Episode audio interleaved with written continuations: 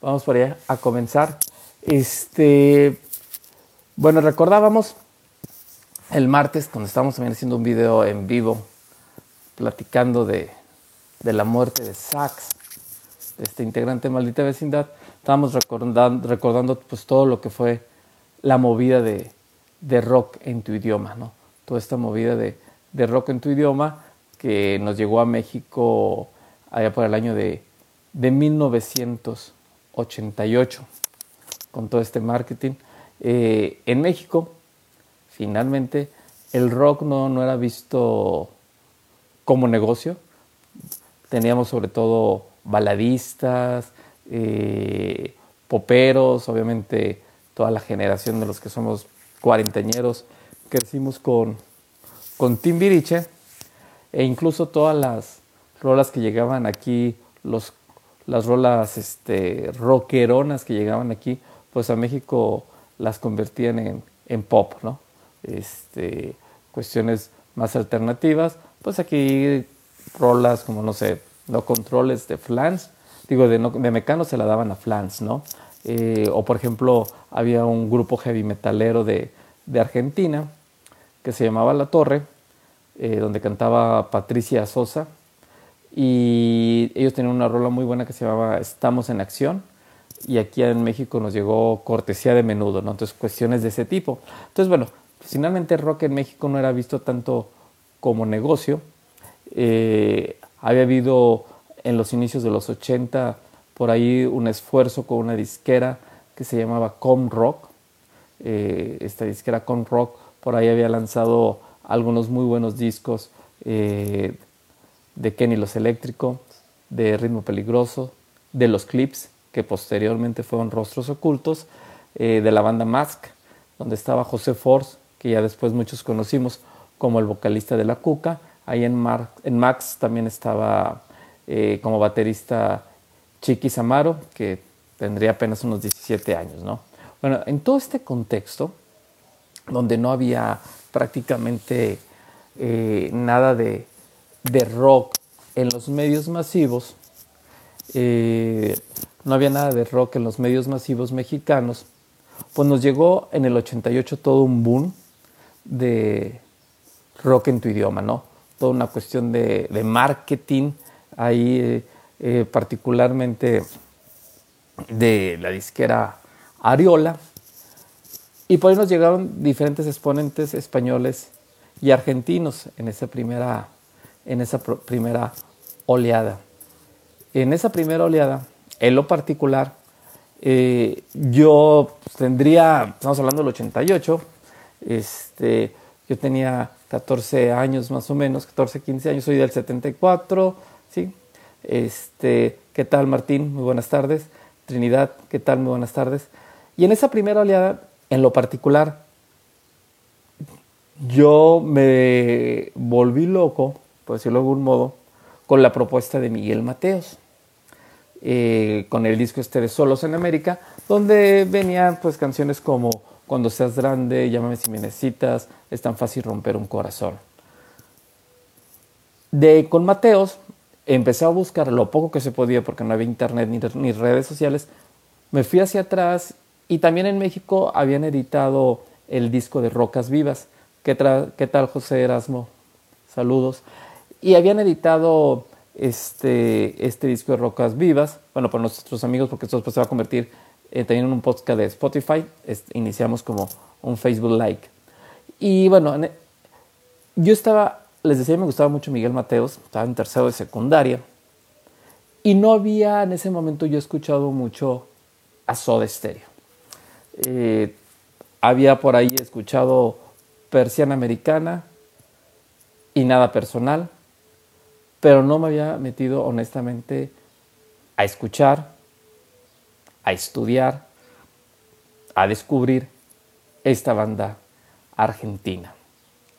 Hay que poner en contexto, obviamente, que eran los ochentas y no teníamos en ese entonces como este acceso a toda la información en función de internet, redes sociales, de que con un clic podemos estar descubriendo nuevas bandas, ¿no? Y en Torreón, particularmente hablando de la realidad aquí en Torreón, pues no había conciertos de rock para nada. Este, yo recuerdo que el primer concierto que llegué a ir en mi vida fue de niño al auditorio municipal a ver a José José, porque a mi papá le gustaba mucho José José. Este, y José José vino al auditorio municipal de Torreón eh, con la presentación de su disco de mi vida, esta rolita de he rodado de aquí para allá, fui de todo y sin medida, y fue mi primer concierto. Eh, muy bueno, lo que debo reconocer a la distancia, este, porque incluso traía, músicos de orquesta.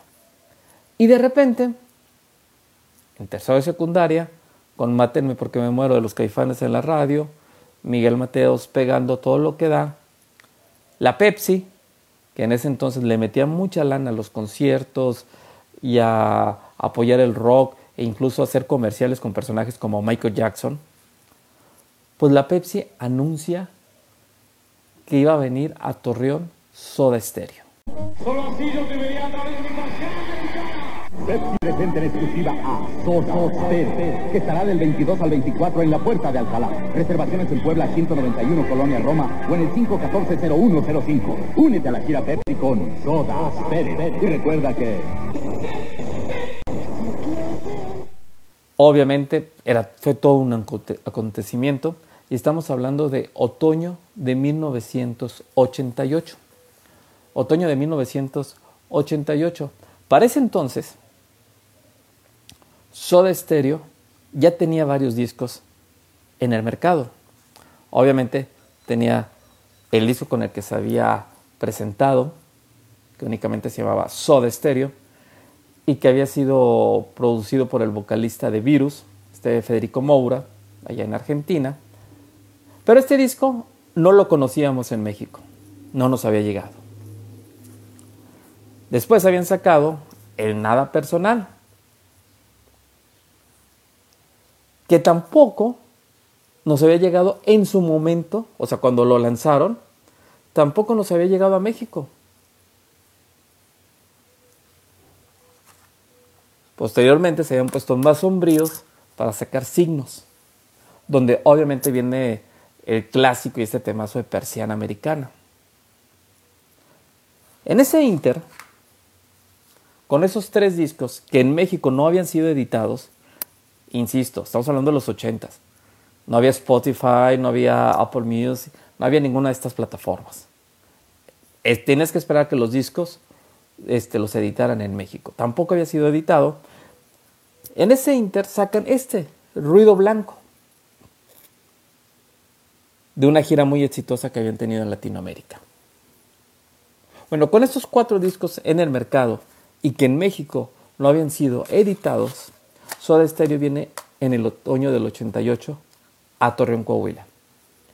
Y ya venían con un nuevo disco de estudio bajo el brazo, lo que era su cuarto disco de estudio, El Doble Vida. El Doble Vida que era un cambio radical a lo que había hecho Soda Stereo hasta ese entonces. Doble Vida que es un disco producido por Carlos Alomar, quien era el guitarrista de David Bowie, eh, produce este disco de doble vida. Para poner un poquito de contexto del doble vida, eh, y antes de retomar esta historia de cuando vienen a Torreón, Gustavo Cerati conoce a Carlos Salomar en una tienda de guitarras en Nueva York.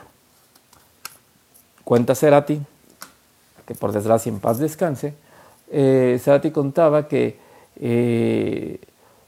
que en esta tienda de guitarras en Nueva York había conocido a Carlos Salomar y empezó a platicar con él. Obviamente Cerati era admirador de Carlos Salomar, guitarrista de David Bowie, guitarrista de Iggy Pop, entre otros, un gran músico de sesión y también de conciertos, era el, músico de planta de Bowie en las giras. Y Cerati en ese momento, hay que recordar que los primeros discos de Soda no traía tantos solos de guitarra como después en los últimos que se convirtió en un virtuoso requinteando. Ahí más bien el, estilo de, Gustavo Cerati era mucho más rítmico, eh, mucho, mucho uso de triadas, este, muchas guitarras con delay. Y decía Cerati que él sentía muy identificado con Carlos Alomar porque también Alomar era un guitarrista particularmente rítmico. Bueno, lo conoce, se presenta y le dice a Carlos Salomar, te voy a mandar material de lo que estamos preparando, lo que estamos próximos a grabar, porque queremos, quiero, en este caso era a ti, que tú seas el productor, a ver si te gusta este material. Eh, a los pocos días, obviamente en cintas, no había CDs tampoco, o sea, no había como grabaciones digitales, cintas y demás. Este, bueno, no había CDs, pero eh, no había CDs como tales, sino grabaciones en cassette. Le manda todos los demos de lo que estaban grabando. Y Carlos Salomar acepta producir este disco de doble vida de Soda Stereo, que es un sonido muy diferente al nada personal, al signos y mucho más diferente al primer disco de Soda, ¿no? donde este, la música sobre todo muy, muy, muy festiva. Bueno, después de este paréntesis, regreso. Pepsi anuncia una gira de Soda Stereo por todo México con Soda Stereo, eh, donde incluso los promocionales en televisión eh, utilizaban la presentación clásica de persiana americana que hacía Cerati en todos los conciertos, Solo si yo te veré, a través de mi persiana americana. Ese insert de este concierto que viene en ruido blanco era que usaba la Pepsi para promocionar el concierto. Como les decía, yo estaba en tercero de secundaria. Desde entonces estudiaba en una escuela jesuita aquí en Torreón, en la Carlos Pereira. Y bueno, voy, voy al concierto. En ese entonces, quienes estudiábamos secundaria en la Pereira íbamos en el horario matutino y quienes estudiaban la preparatoria iban en el horario vespertino.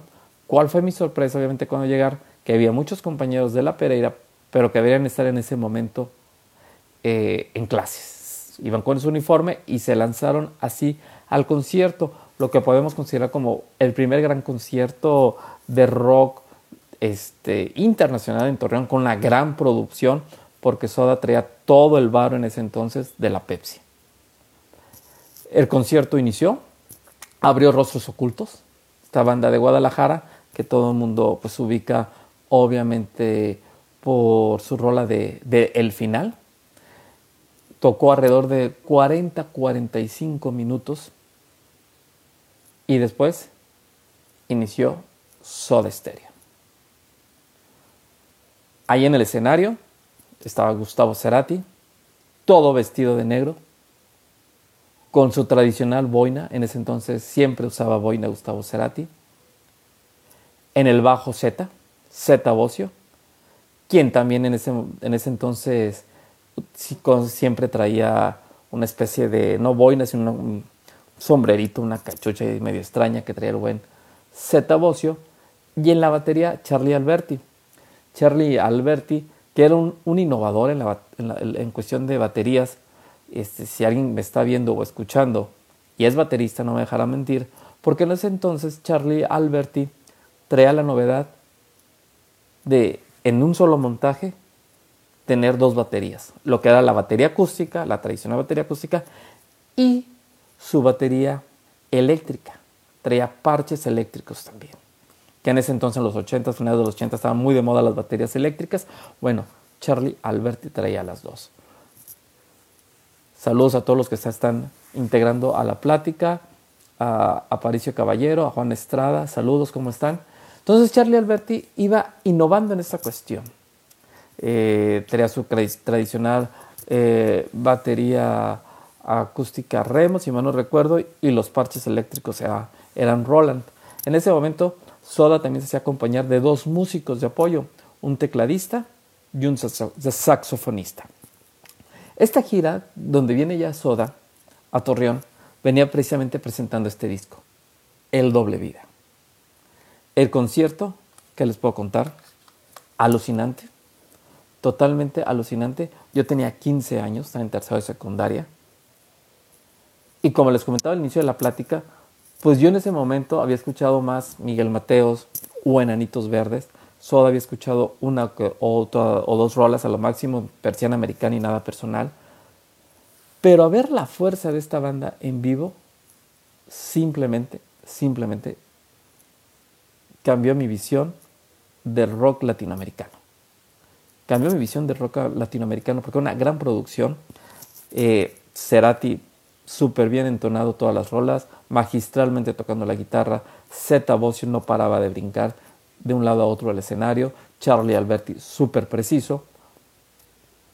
Y en ese entonces se me acuerdo mucho que hubo dos frases que yo tengo malísima memoria. Y, hubo dos frases que dio Gustavo Cerati en el concierto que nunca se me van a olvidar, que se me quedaron grabadas, ¿no? Una fue cuando, para presentar el tema Doble Vida, que dice eh, que la esquizofrenia nos ampare, solo tenemos una doble vida.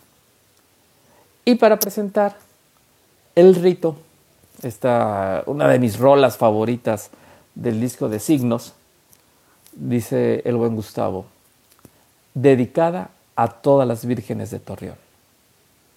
Obviamente no faltó quien gritara cuáles, ¿verdad? Finalmente así somos los mexicanos, los laguneros.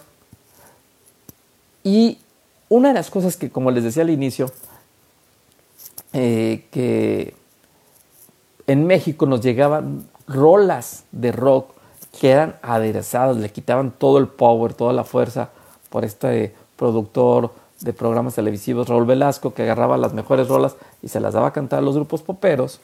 Yo me acuerdo mucho que el encore de Soda Stereo, cuando regresan, después de haber terminado, el concierto y que la clásica, que todo el mundo pide otra, otra, regresa Soda Stereo para tocar sus dos éxitos de su primer disco, que en ese entonces lo tocaban, bueno, y que así lo tocaban también en la última gira, en la gira de despedida del 2007, como el Vita Set, que era donde juntaban eh, sus temas de que hacen falta vitaminas y por qué no puedo ser del Jet Set. Para que se rían un rato, ¿te hacen falta vitaminas? Yo la había escuchado en México con Victorino, un cantante de rock con sobrepeso, que cantaba rock de los 60, hacía covers de Enrique Guzmán, los Team Tops y cosas así, medio bizarras.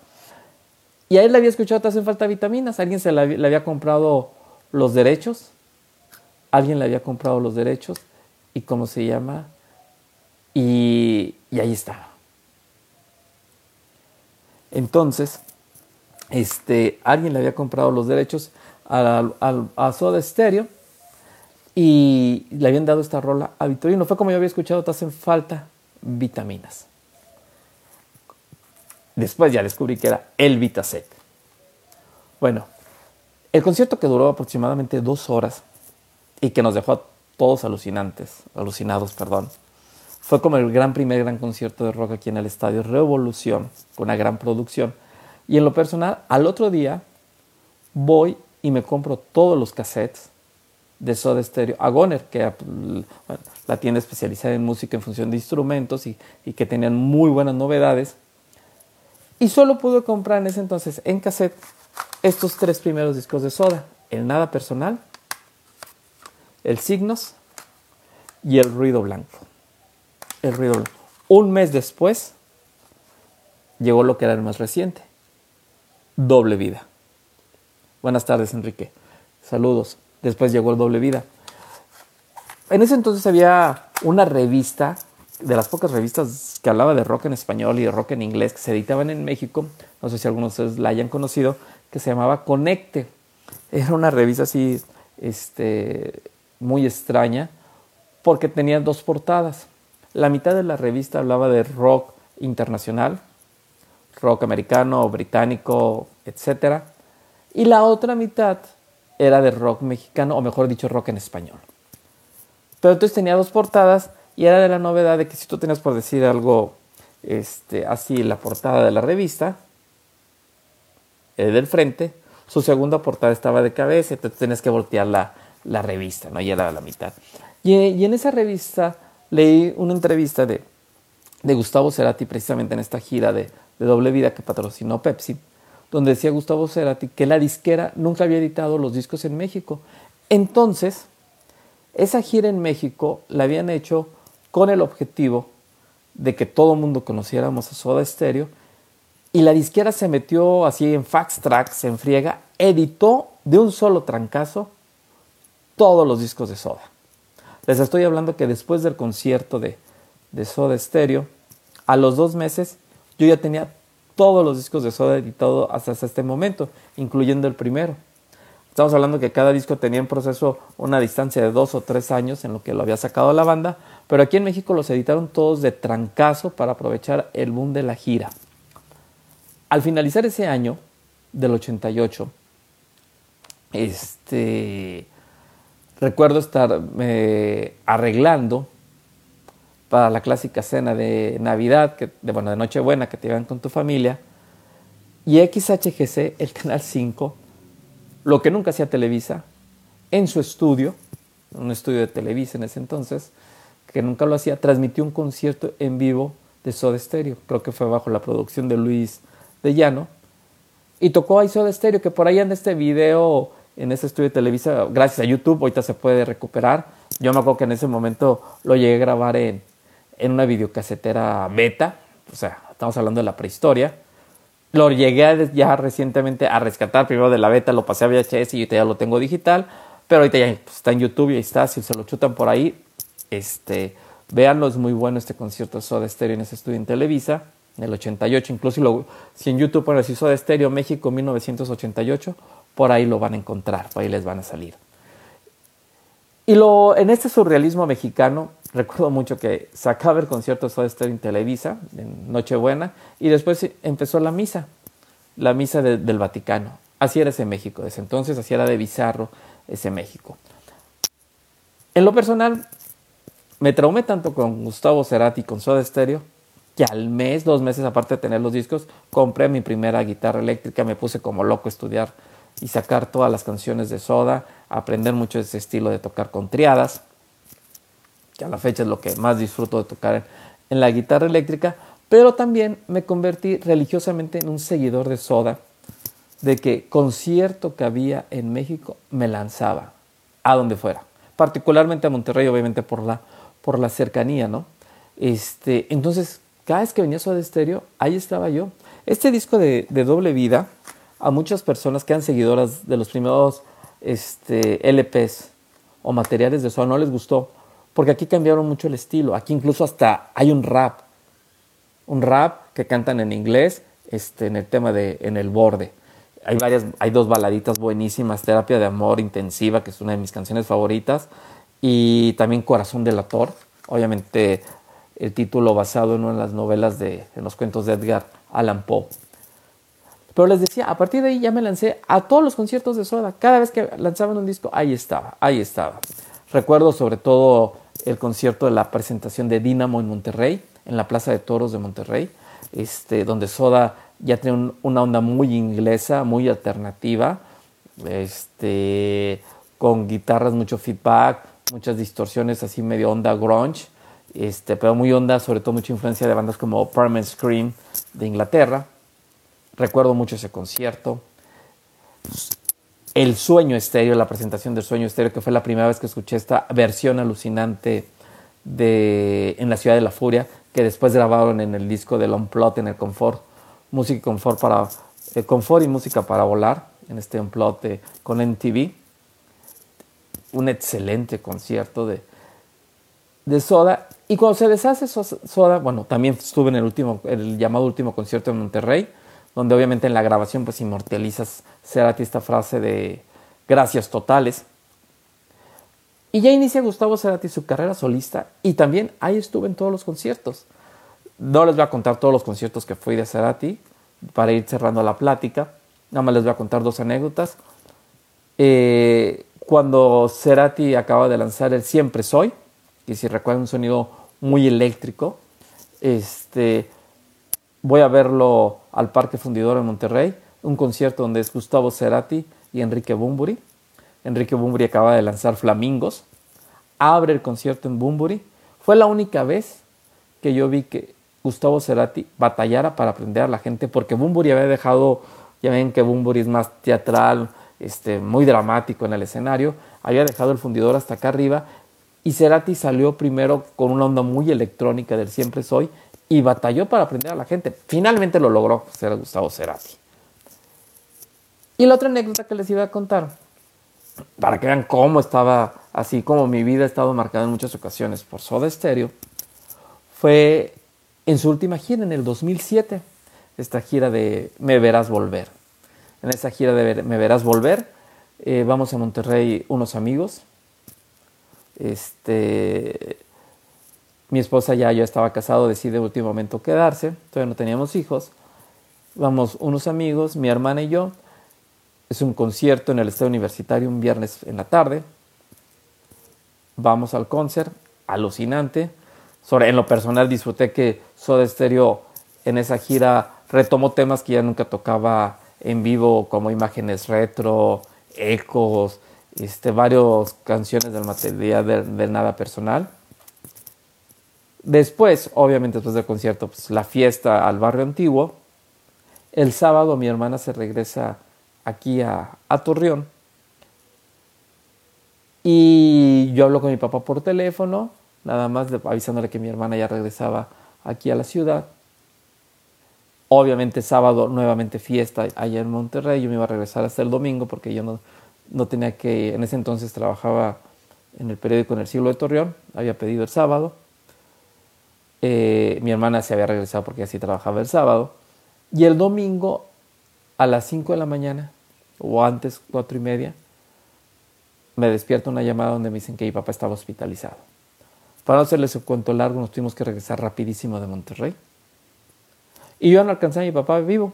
Mi papá murió alrededor de las 11 de la mañana. Mi esposa no me quiso decir. Bueno, llegué a las 11 de la mañana, perdón, de Monterrey. Desde que salimos de allá a las 9 más o menos. 8 y media, 9. Este, llegué aquí como a las 11 y media. Mi papá ya había muerto. Mi esposa no me quiso decir porque yo venía manejando para obviamente manejar tranquilo. Pero cada vez que veo el DVD de Me Verás Volver o escucho el disco de Me Verás Volver de Soda Stereo de esta gira de despedida del 2007, pues obviamente me acuerdo cuando se murió mi papá. Entonces así fue importante o así ha sido importante Soda Stereo en mi vida. Es parte de mi soundtrack de mi vida.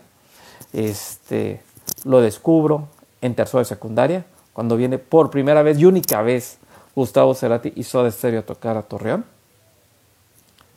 Me influyen de tal manera que me compro todos los discos de Soda, me compro mi primera guitarra eléctrica, todas las que he tenido después.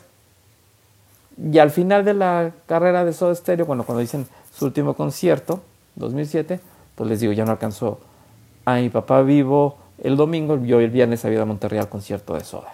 Entonces, de esa manera está mi vida marcada por Soda. Este, no les puedo decir cuál es este, mi rola favorita. Cada disco para mí es impresionante, porque cada disco es muy distinto en sí. En nada personal no tiene nada que ver con el Dínamo o con el sueño estéreo. Algo que a mí me encantaba de Soda y quien sea fanático de Soda no me dará la razón cada concierto de Soda, o sea, cada vez que lanzaban un disco y volvían a iniciar una gira, reinventaban las rolas, no escuchaban las mismas versiones de Juego de Seducción, de Persiana Americana, no sé cuántas versiones hay diferentes Persiana de Americana como las tocaban en vivo, una versión donde este, podían empezar con un teclado o la versión que empezaban con este clásico riff de, de guitarra de Cerati, ¿no? de Gustavo Cerati, lo mismo Juego de Seducción o Sobredosis de TV, son versiones muy distintas, se reinventaban y era una de las cosas que a mí siempre me ha maravillado de esta banda.